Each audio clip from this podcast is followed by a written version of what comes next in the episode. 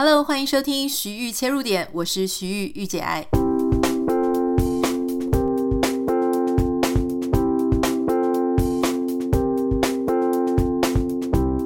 欢迎收听今天的节目。今天很开心哦，要为大家邀请到一位跟我一样非常热爱植物，而且对环境的议题也非常在意。我觉得他比我厉害很多，因为他实际做出很多事情可以改变我们的环境，而且我觉得他把这样的精神真的带到社会上很多地方哈。呃，上个月如果你有常在收听我们的节目，你会听到我们的片头，也是我们第一位这个 podcast 的赞助品牌就是绿藤。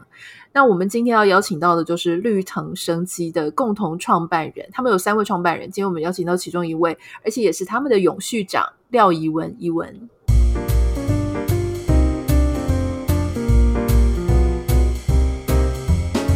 大家好，恩塔好，听众好，我是绿藤的共同创办人怡文，也是现在我们负责永续开发发展的负责人。我我很喜欢怡文的，因为怡文从我记得在二零一七年的时候，我们那个时候第一次呃有跟绿藤合作，那个时候是介绍绿藤是一个 B 型的企业嘛。那在 B 型企业这个里面，当时我记得呃全球是已经有这个风潮，可是台湾好像在意的人跟在做的人呃品牌并不多。那绿藤其实算是走在非常非常前面的。那那个时候我记得我收到绿藤的，因为你们也介绍你们的产品给我。里面有手写的卡片，然后非常的长，嗯、是你自己手写的。然后下面是疑文，我就心里想说，我我，我收过这么多的公关品，然后我没有收过一封就是写的这么的，我真的觉得是很诚恳，而且很用心。然后写的真的很长，密密麻麻的，跟我讲解你们的不管是产品啊，还是你们的品牌啊等等，所以我印象超级深刻。然后呢，后来我就陆陆续续看到你们发展的也很好，然后也在做很多呃相关的事情。而且我觉得最有趣的事情是你是一个财经背景，事实上你们三个共同创办人都是财经背景，你居然当时还身兼研发长，然后现在做永续长，是你是全部都从头开始吗？是还是怎么样？你可以稍微快速，我知道这讲起来可能会很长，快速的跟我们讲你是怎么样从财经人走到变成一个。呃，环境跟产品的研发长和永续长。呃，好，对，就很长故事，但是很简短讲，其实因为绿藤我们二零一零年就成立了，然后呃，当然几年前认识到 Ananta，那到现在二零二三，说真的，如果用大学而言，假设大学是四年的话，我们等于也念了三个科系了，就是 我说这是，所以刚刚好好财经系，然后那个呃化妆品保养研发系，然后永续环境发展系，对，就是那这这十几年来的这样的一个呃。发展呢，其实呃，在在访谈前有跟那个他聊到啊，其实一定要谈一位，就是对我们影响非常深的，就是精神导师，还有我们的研发的一个，基本上就是我们的 mentor，就是林碧霞林博士，就是他，他同时是我们另外一位共同创办人的母亲，那也是诶，有些听众朋友可能会呃有听过或接触或使用过的一个产品，句子工坊，就是只要。环保天然清洁产品的研发创办人也是林碧霞林博士。对，那呃，我们三个创办人呢，呃，你一般大部分人其实不太会认识同学的母亲嘛，对不对？嗯、就是大部分不会。当然，我我我跟伟哲，我们都有一个很特别的经历，是直接跟林碧霞博士一起在橘子工坊工作，然后甚至呢，我有呃陪伴，就跟着林博士在。呃，主妇联盟就是台湾的那个主妇联盟的呃环境发展跟那个消费合作社的拜访农友这些过程当中，所以其实当时就一直看到，从博士他对于园艺的专业、化学科学的背景，可是他一直想要去找说，怎么样从自然界当中带给人带给环境一个可能更好的食物选择，或是更好的清洁的选择，甚至更好的日常保养的选择。然后他这样的这一个就是想要取法自然，但是把人跟环境的安全跟无负担放作第一优先的这这样的一个哲学，我觉得非常的就是很被启发。在所以这十几年来，这个我们所在绿城所做的努力，其实都是想要成为就是呃在博士身上他去找到人跟环境的共好，然后把科技变成是取法自然的一个方式，可是回到我们日常生活的改善，它就落成绿城。这十几年来，我们其实就一直很想把我们的产品或是服务可以去实践这样它的一个哲学跟精神。其实我很好奇，因为你们三个都财经背景的，嗯、那我身边如果有一些财经背景的朋友呢，基本上他们是比一般人对钱更有驱动力，就是他们就是很想赚钱，股市啊、期货啊，或或是任何虚拟货币等等的，就是他们对钱是非常执着跟在意的。嗯、但你们三个共同创办人是本来就喜欢植物跟环境吗？还是你们是怎么样误入误入了这个？嗯 误入了这个环境的丛林，这样子就开始，因为因为你可以选很多不同的东西来做呃你们的产品嘛，但你们选择了一个我觉得是蛮艰难的路诶，因为因为老实说，我觉得你不要管环境，只管产品会相对简单很多，但是你们管了环境，你们要在意的事情就变得很多。哇，你这讲真的很有道理。如果我先分两个，我先谈说，哇，做产品如果只管产品不管环境，会不会容易很多？会，因为到到现在，其实像绿能在产品开发过程，我们呃，当然我带我的研发团队，我们研发的起点不是说我要加什么成分，是它现在已经有两千九百个以上是不准用的成分，就是说它的研发的起点是先确定我有两千九百个东西我不能用。诶，可是我又要做一支，就是消费者用了之后，他他会感觉到它的功效被满足的产品。诶，那挑战会从何从这里开始？可是这个两千九百个呢？说真的，它是全部都对人很不好吗？其实不是，是有一些成分，它它对人不一定没有那么不好。呃呃，对人没有那么不好，可是对环境是负担。举例，其实好几年前的大家现在已经禁用的那个柔珠洗面乳嘛。就是塑胶微粒，诶、嗯，其实塑胶微粒在脸上去角质的时候，它不会对我们的人有太大的那种什么刺激或不舒服。可是微粒就会排氧到到海洋的时候，它就会影响到海龟，影响到生态。所以刚刚那个恩塔谈说啊，对，就是产品如果只考量功效，不考量环境，其实很容易。可是，一旦要把环境的影响纳入考量，又要把人的保养功效纳入考量，这个就是花很多时间去去从。呃，真的是从成成分的减法开始，可是减掉了这么多成分，剩下的成分怎么样又能够要是精华，就是是我们的保养所需，这花很多时间。可是另外一个刚聊到的就是，哎，那这个财经系的对于钱这件事情怎么看？对啊。对，那呃，我们先谈哦，就是说，我们希望可以赚钱，我觉得这个不会改变，因为因为没有赚钱的话呢，那我们怎么样去持续的推产品？怎么样去谈理念？怎么样去经营？或是让员工有比较好的薪资，或者是说他的工作环境？那可是有另外一件事情是，哎，那。想要赚钱，跟想要为了就是呃，我们我们会讲 stakeholders，就是利益关系人，因为原本公司的存在就是万呃，不要说万恶的商业，商业的那个公司法的第一条就是股东利益极大化嘛，因为他谈的就是 shareholder 的 profit。嗯。那我们知道，可是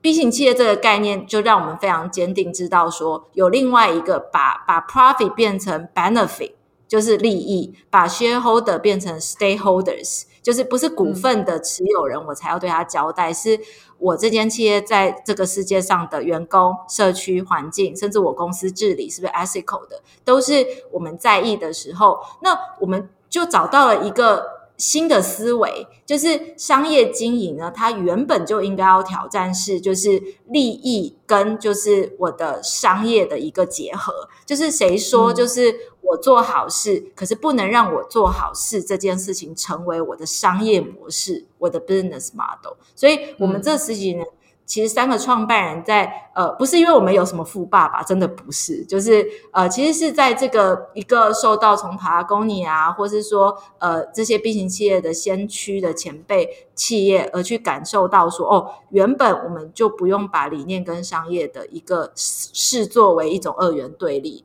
而是应该在经营模式就去挑战，可以兼容。嗯、然后，呃，有一个是比较想讲，就是说，其实最后获利呢，在损益表上，净利率二十 percent 是获利，十 percent 也是获利，五 percent 也是获利。那确实，绿藤我们的共识，我们都不是追求那个净利率的净利率的极大化，我们是追求它要零以上，因为我们才能永续经营。可是零以上。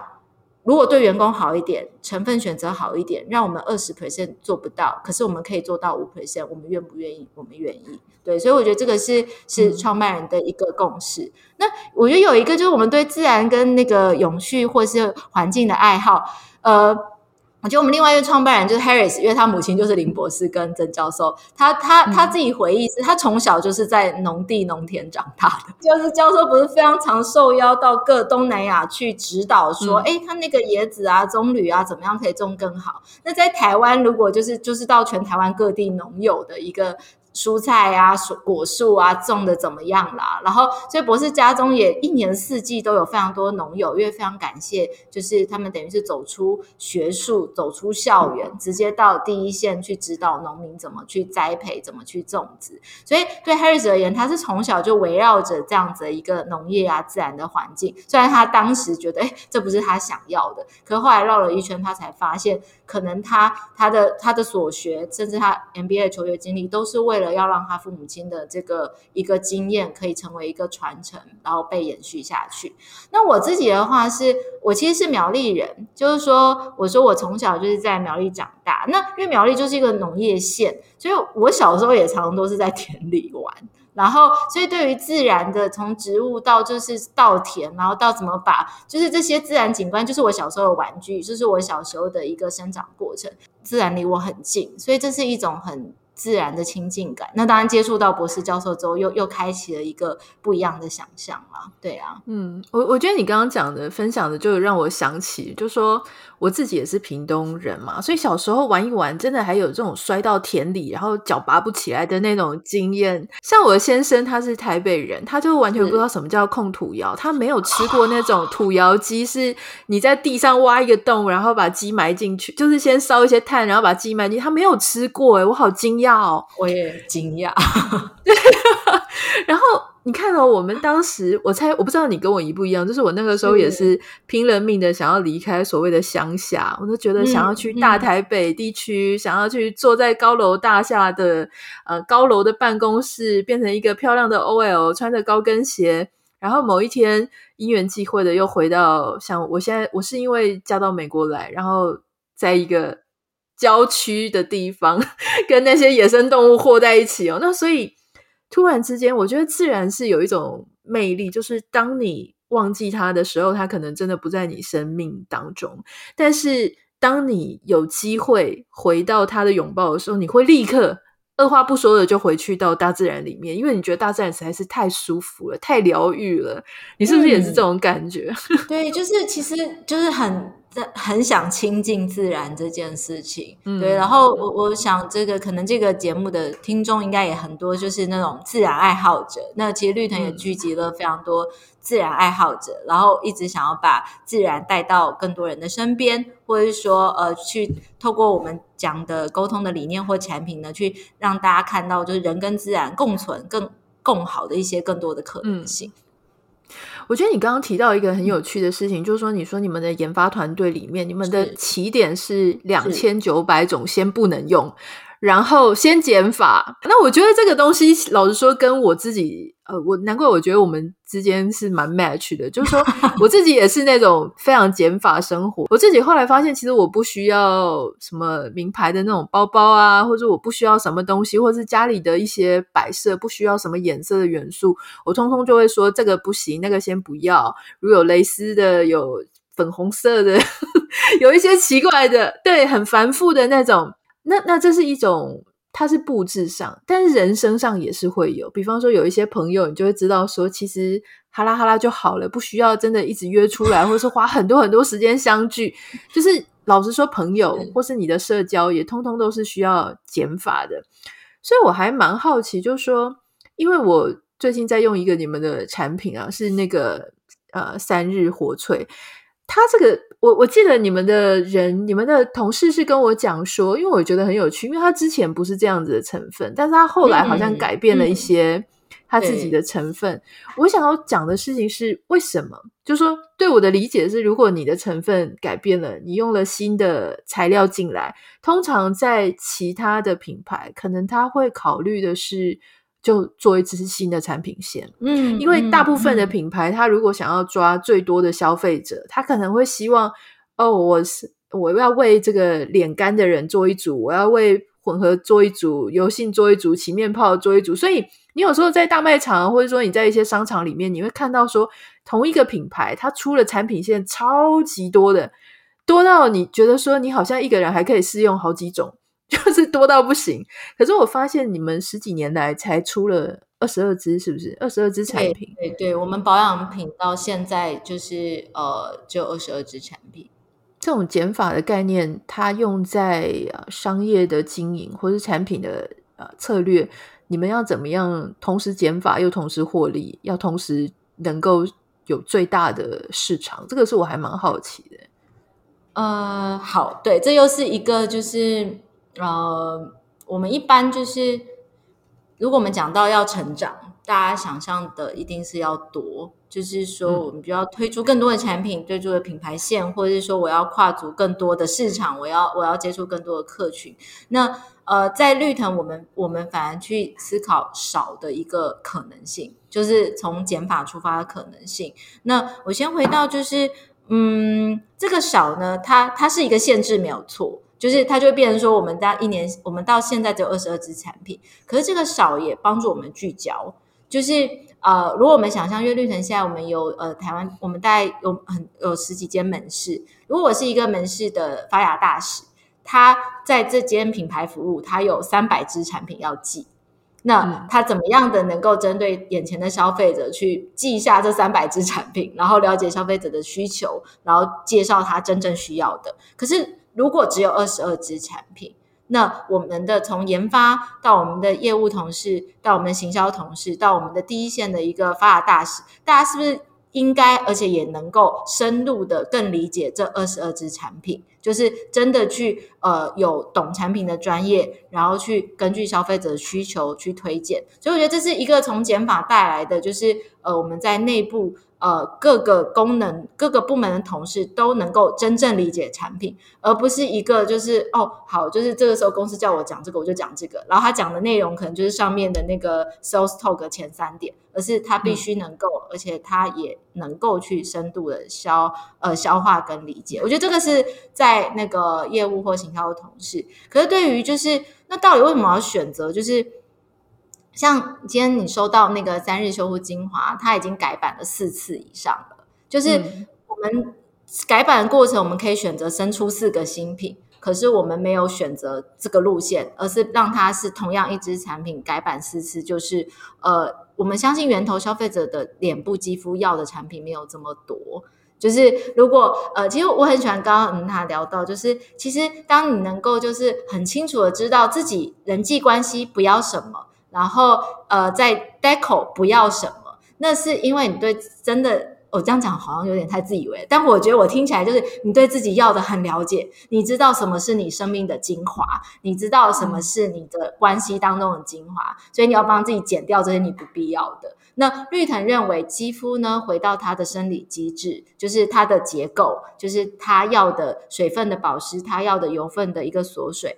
它的它要的精华其实没有这么多，所以绿藤的每一次改版是我们我们说真的，我们也一直在与时俱进的学习。所以每一次我们看到了对于肌肤所要的精华有更好的可能性，我们宁愿革自己的命，就是把自己的配方改掉，可是还是用同样的一支产品去让它就是可以给消费者肌肤的一个呃真正的一个保养精华。嗯。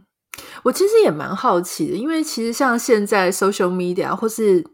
呃非常快速变化的环境，我觉得其实也让消费者有一点不太知道他自己到底要什么。就是说，嗯，你刚刚提到，就是说，我觉得他一样也是需要跟想要，就是说我们的肌肤也许需要的就是那些，就是很基础的一些保养，你把基础的保养做好，可是。消费者不是说需要就好，他想要很多啊。因为现在其他的你不教他，你不去开发新的品牌，其他的品牌会 create 一堆创造一堆需求，跟他讲你要这个你要那个。所以本来说是基础保养，结果后来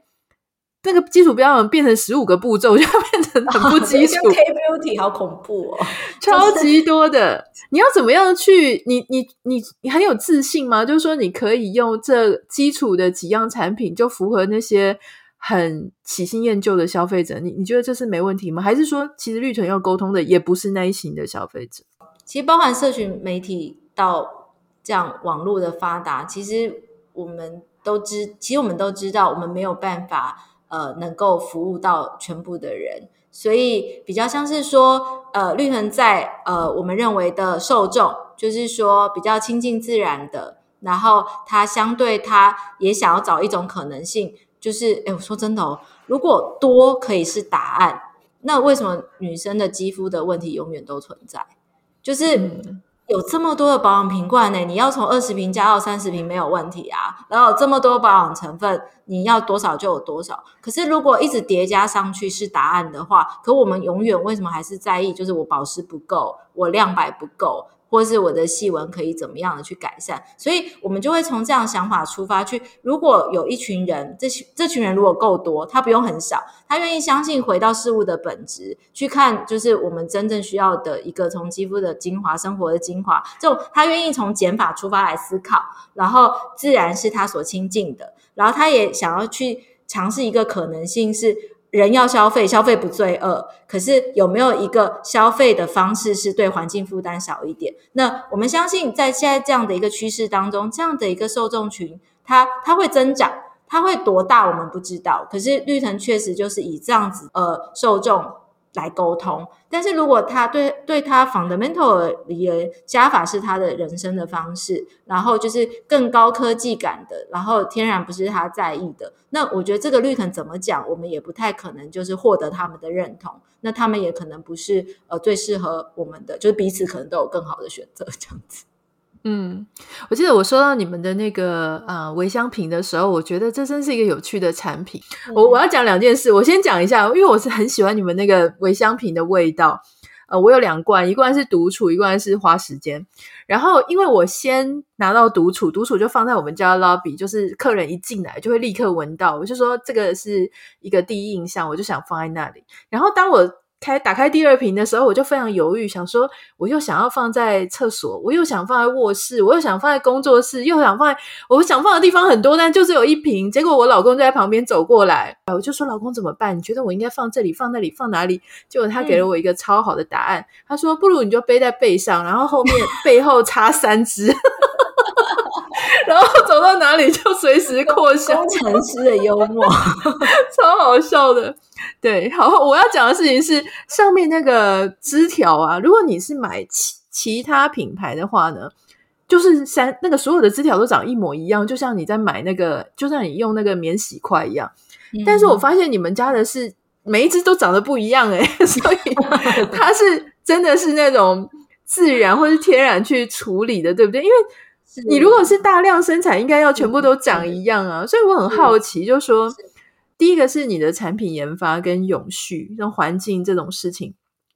这两个是真的可以找到一个平衡点的嘛？因为我们刚刚前面有提到，就是说产品要做的很简单，就是你完全不要去管环境，最简单了。那你们本质上是啊、嗯，就说这个事情你们是怎么去在意？还有你刚刚提到，就是现在全球是一个纯。素就是纯素，或是多纯净或永续这些趋势是。呃，对，我们可以说这是 on trend 的一个一个议题了。这种概念要怎么样放到产品研发？我觉得这个可能是听众比较没有接触过的，可以跟我们分享。就说有几个面向是你们会去注意的吗？对，我们现在像我们现在就看到一个一个一个一个趋势，就是呃，当然如果我们说什么不要有石化拿刺激性的成分啊，像过往大家可能会谈什么 paraben 啊、SLES，那个就是比较是以无毒的概念出发。但是到现在成分呢，大家有有一个有一个关键就是。循环再生的这个概念呢，已经开始进到就是原料界了。就是说，呃，什么意思呢？就是说，其实像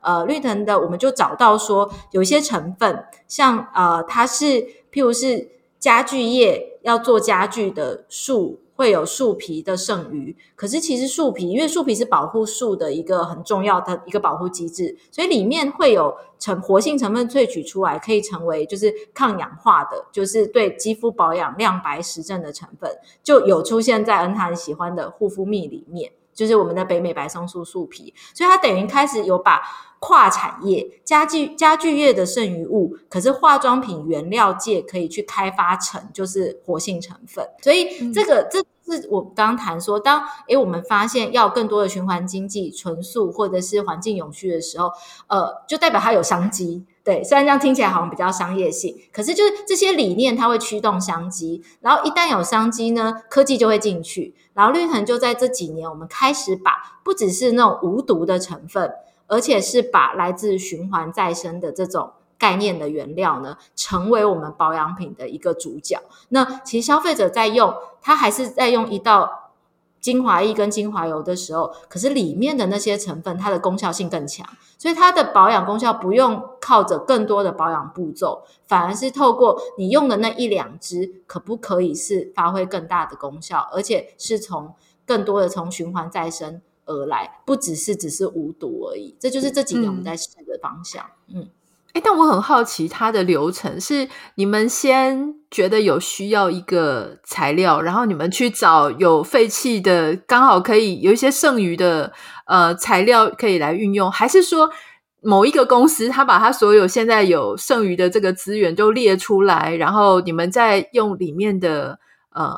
成分放到产品里面？这样讲可能会觉得有点玄，我觉得这好像是一个先相信，然后再看见的过程。就是说，诶，这是什么意思？就是说，其实这几年下来呢，我们一直相信，就是在原料的成分的选用，一定可以有就是更永续的选择。所以，当我们在跟国外去 sourcing，或者在跟台湾的原料商在 sourcing 的时候，我们一直去。发出这样的讯息，就是说，我们有一直去写下来说我们的成分选用的标准，嗯、然后我们希望接下来可以看到有没有更多方向的一种原料的材的来源，甚至我们也有自己写我们我们研究的循环经济概念之下，我们想要更多的是哪些？譬如有季节计划采收生产的，不要造成那个植物的一个一个耗竭的。那我们这些讯息一直整理，一直去问的时候，这几年我们发现，哎。国内外很多原料厂商，只要在这方面有更多新的资讯，他们就会想到我们，他就会把这个资讯分享给我们，因为他会知道我们想用，然后我们会购买，然后所以诶就默默的就是形成一个说，诶如果你有最新的原料，你先去找绿藤，然后看绿藤要不要试，因为他们会想要这样子的东西，然后以及同时，呃，我们也跟。呃，法国布列塔尼半岛，我们都昵称叫岛主，就是，也就是我们就是那个我们这次三日修护精华一个关键成分水光蓝藻的那个研发研发研发的一个法国实验室，也是这几年呢，嗯、我们跟他们就是有非常呃。深入的互动，就是他们一方面在开发藻类的可能性的时候，也会需要有品牌商或产品研发端的一个 input，就是诶我们现在需要怎样的产品？诶那他们的藻类的开发过程怎么样更符合是永续生产？我们也会想要了解。所以这几年呢，就是。我们呢，除了一个说，我说先相信有再看见，其实好像有点艺术。其实是我们一直去散发说我们想做这件事情，然后去吸引了更多这些原料商，他把资讯分享给我们。然后我们同时呢，也跟法国的这个布列塔尼半岛的这个藻类专家呢，有一个这几年下来的一直去找哦，还有没有从藻类从植物呢，可以有更强大的一种帮助肌肤自己本身可以发挥保养功效的一个可能性。嗯嗯嗯，那就刚刚讲到这个呃，活萃三日活萃的修护，哎，这个我每次都觉得他们的全名好多啊，活萃三日修护精华 这一支，这一支它不是只是法国对不对？我记得好像还跟日本的团队也有一些合作。你说这喂有需要吗？一支产品搞到就是 欧洲、亚洲三个国家可以跟我们分享这个，它原本就是你们热门商品，然后你们又。继续的去用新的材料，可以讲一下这个过程吗？为什么一定要推这个二点零还是三点零版？好，我到底为什么为什么要这样逼自己呢？好，呃，它这个张力还我我想还是我们要我回到美妆保养产业，消费者绝对有他保养的需求，所以不然不会这几年有一个品类超级、嗯、呃，我们我我我把它叫做什么超级 booming 的，就是精华液，就是精华这件事情。嗯就是呃，我不要念到竞品的名字，就是总是说，就是各种的精华液呢，就是它现在。呃，如果我以前年轻的年代，好像化妆水是大家美妆保养必备的第一道的步骤的话，哇，现在精华这个品类就是所有就是消费者会感觉到一定要的。那可是，在这时候绿藤怎么回应？就是这个保养步骤，大家更多的保养的要求嘛，想要使用保养品的时候，可以肌肤可以更弹润啊，更水亮啊，然后我的肤漂肤况长效稳定。那我不要透过保养程序增加，那我就要回到说这一瓶精华。不错了，我我们觉得自己的产品不错了。那可是我们有没有更好的可能性？那我们就在法国跟日本身上看到的这个可能性，就是，可是我觉得，与其讲它的功效多厉害，不如说，呃，想分享就是一个好的精华，它可以怎么样的去尽可能去取代呃侵入式的这种医美，或者是说呃。不要说取代，互补好了。对我来说很重要啊，因为像我现在人在美国，我不太好意思，我不敢去美国做医美，你知道吗？因为美国的医美做出来都超级夸张的，他们好像就很怕你没看到，所以嘴唇都给你封唇封到像两根香肠这样子，然后眼睛也，反正你看美国人的，你你就看那些好莱坞明星，超级不自然的。那因为我最近又没有回台湾去做医美，所以我就非常需要自靠自己好好的保养，欸而且加州阳光超大，很恐怖。啊，防晒要做好。诶，那我就先从靠自己这件事情来讲，我们的跟法国一起共创的这个水光蓝藻，就是呃，其实这几年以医美而言，有一个非常风行的，就是美容，就水光针美容，就是呃，因为我们自己肌肤自体生成玻尿酸的能力会下降嘛，胶原蛋白生成也会下降，这是一个老化机制，所以。呃，靠水光针去打玻尿酸，去补 鼻子啊，苹果肌。可是这个水光蓝藻就是在法国的一个实验室的研究实证，然后到我们测试去做数据，发现它有一个很棒的功能，是它可以到我们它用外面擦的过程，可以进到我们的肌肤的基底，帮我们肌肤自己生玻尿酸。也就是说，我如果要靠自己，我们想要玻尿酸。可是老化的过程会让我们生成玻尿酸的能力下降。呃，一般的保养品如果是玻尿酸精华液，那个是用补的，就是说我们擦的时候擦玻尿酸在表层可以抓水，也很不错。可是水光蓝藻它更可以，就是跟刺激我的一个肌肤的基底的细胞，让它自己去生成就是玻尿酸。所以我等于是我擦的这个过程。唯医美就是我不是侵入式的水光针，我是用擦的这个水光蓝藻，让你肌肤呢自己慢慢多一点生成那个玻尿酸的能力，所以我就不止在当下有一个水分的补充，我自己的基底玻尿酸含量增加的时候，它自己抓水的能力就会增加。所以，哎，嗯，我们的产品你可能当下三天不一定会觉得就是很速效，因为你要给它自己。去累积生成玻尿酸的时间，可是你二十一天、二十八天过去，这个保养品我们会让你帮助说你肌肤自己呢去含水、去锁水的能力增加。诶，那仰赖就是更多比较刺激性的或者是侵入式的保养的一个方式的那个需要会降低。所以我先、嗯、刚刚先讲说，诶，想要靠自己的话，其实这个水光蓝藻就是呃，我们跟这个法国实验室的藻类专家找到说，哇。有这么好的一个东西，它可以去在肌肤上作用。那我我觉得很好奇，像比方说，这个是全部都植物性的嘛？嗯、那植物的藻类，后来我们发现那个藻类藻藻不是植物，就是那个藻藻不是植物。对，这个又是另外一个议题。藻就是藻啊，对，它算是纯素吧？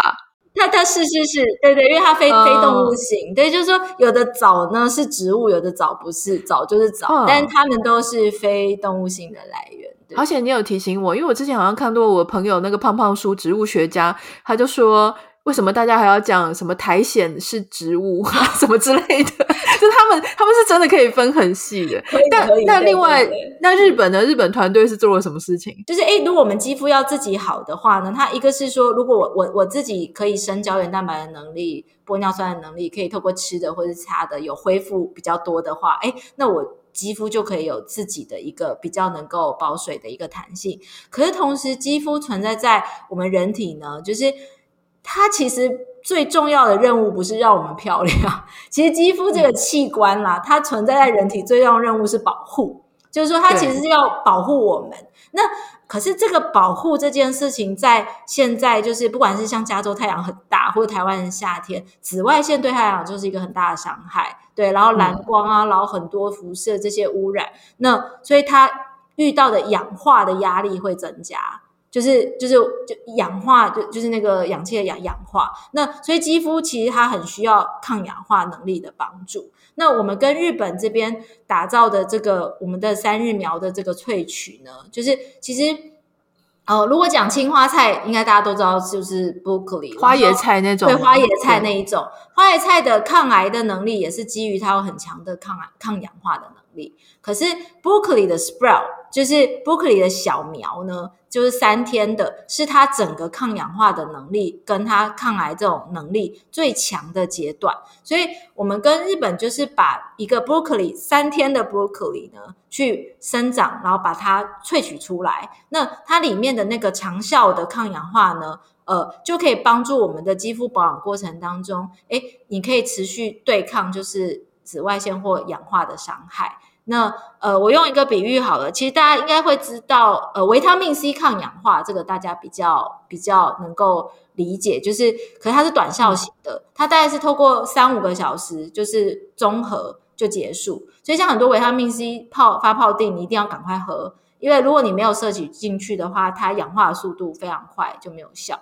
可是我们这个三日活萃的这个青花野苗呢，它萃取的抗氧化效力可以长达七十二小时，这而这都有就是都有论文 paper 佐证的啦。因为一开始它的这个。这个里面这个植化素的功效是 John Hopkins，就是美国约翰霍普金斯大学他研究发现的，所以它的这个长效的抗氧化能力呢，长达七十二小时。我使用的时候，它等于在我的肌肤保养的这个抗氧修护效果，就不是只是当下，它可以延长。所以，诶，我们跟呃日本这样子合作的这个长效抗氧化的一个活萃的一个产品，跟法国实验室合作的，就是可以帮助我基底自己生玻尿酸的这个能力。其实我们的源头是想要给予肌肤它更长效的自己含水，然后可以抵抗外界伤害的氧化压力，让我们可以一样在一个精华液的步骤，可以去让肌肤达到长效的、稳定的或弹亮的一个功效。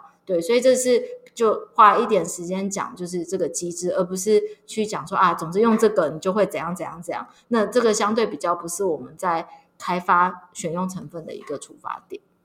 这节目的最后，我想要请教疑问哦，嗯、就是我有发现，就是说，其实这里当然也里面有一些我的假设，就是一个企业它越长越大，然后越来越。呃，有更多的资源、更多的资金、更多的人才的时候，是不是也让你们可以做更大的梦想？嗯、比方说，呃，以前你们也许就是要靠自己的研发团队比较 localize，但是也许现在就有机会可以到法国啊，到日本啊，也许到更多不一样的地方。是这个我这个假设是正确的吗？是，呃，我我觉得。是，然后我觉得这个也是为什么，呃，我其实我们团队在几年前有一个辩论，说绿藤一定要成长，一定要长大嘛。其实有时候不一定，因为如果有一些理念想要执行的话，小小的也可以。可是，其实刚刚塔就是说，如果我们想要有更多的影响力，我们希望找到更多的可能性，就是在在永续、在美妆产业，或者是说怎么样一个产品在在人跟环境的共好，只有我们自己不行，而且我们很小，人家也不会理我们，所以我们就这几年下来，其实这个确实就是呃长大的过程，让我们有更多的资源，可是也是同时是我们想要更多。正向的影响力，所以我们必须要长大。然后在这个过程当中呢，有机会去呃连接，就是诶，不管出自什么出发点，可是也在意就是这一块。不管是他用绿色经济来看，还是他用就是觉得纯净永续就是未来的趋势，那各方呢就让我们也有机会做更多。所以我很啰嗦再讲一个，虽然已经是最后，你说你说，我们的我们的那个。不管是我们的保养玻璃瓶器，我们可以做到五十 percent 的再生，那也是因为就是有就是愿意做循环再生的玻璃大厂春池玻璃的合作，诶，然后诶，人家愿意让市售的扩香枝都是一支一支长一模一样的，那人家愿意帮我们用柳枝，就是这个不规则的，也是因为我们还是有一定的订购量，他才愿意帮我们做，所以这个就是长大的过程当中，让我们有能力去选择。更贴近我们的理想的选择，可是又不能是背弃这个理念而长大的过程。所以我觉得这几年我们就一直在，就是怎么这个理念跟商业去找到一个一直会有不同的平衡，在努力啦。对啊，我觉得今天非常谢谢怡文哦，因为其实我最后为什么要问这个问题呢？是因为我觉得在很多人。在想要成功的路上，或者在一路上走过来的路上，不管你是做企业也好，你是做个人品牌啊、网红啊，或者你做任何的产业都好，我觉得大家都会遇到一个挣扎，就是说我到底该不该做我自己坚持觉得是对的事情？因为当我要去做坚持是对的事情，我也许有时候会觉得那会非常小众。可是我其实真的要鼓励大家哦，因为大家也知道网红有很多种嘛，也有非常哗众取宠，然后别人一发生什么事情就立刻跑出来骂个两句，这种其实会很容易得到一时的效果。可是我觉得，如果你坚持是做一个自己觉得好的、跟喜欢的方向，或对社会是好的方向，你接下来你就会遇到很多你自己的同好，然后你所吸引。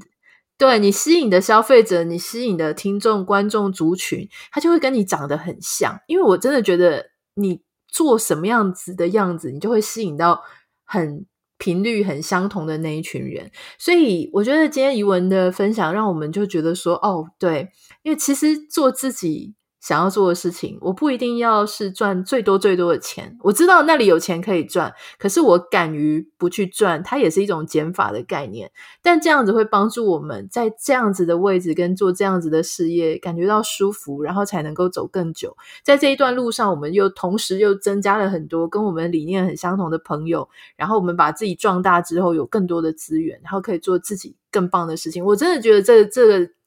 今天虽然我们在讲企业，在讲产品，或者在讲聊天，但是我觉得对很多人应该是一个非常棒的力量。这样讲好奇怪，但我真的很很很感动于你最后的结尾啦，就是因为这真的是绿很相信的事情。嗯、就是呃，回过头来，我们想做自己，可是我们也相信，我们做的这个自己不是只是为了自己，而是我们有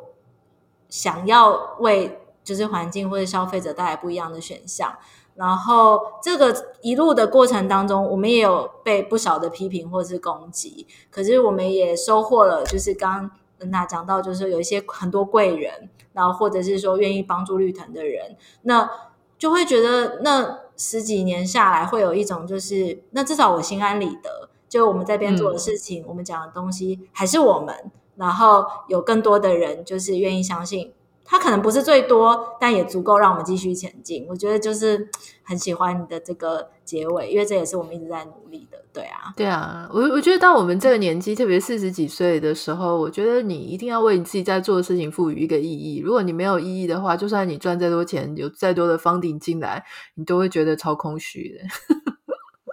今天非常谢谢伊文，谢谢谢谢 Neta，谢谢大家。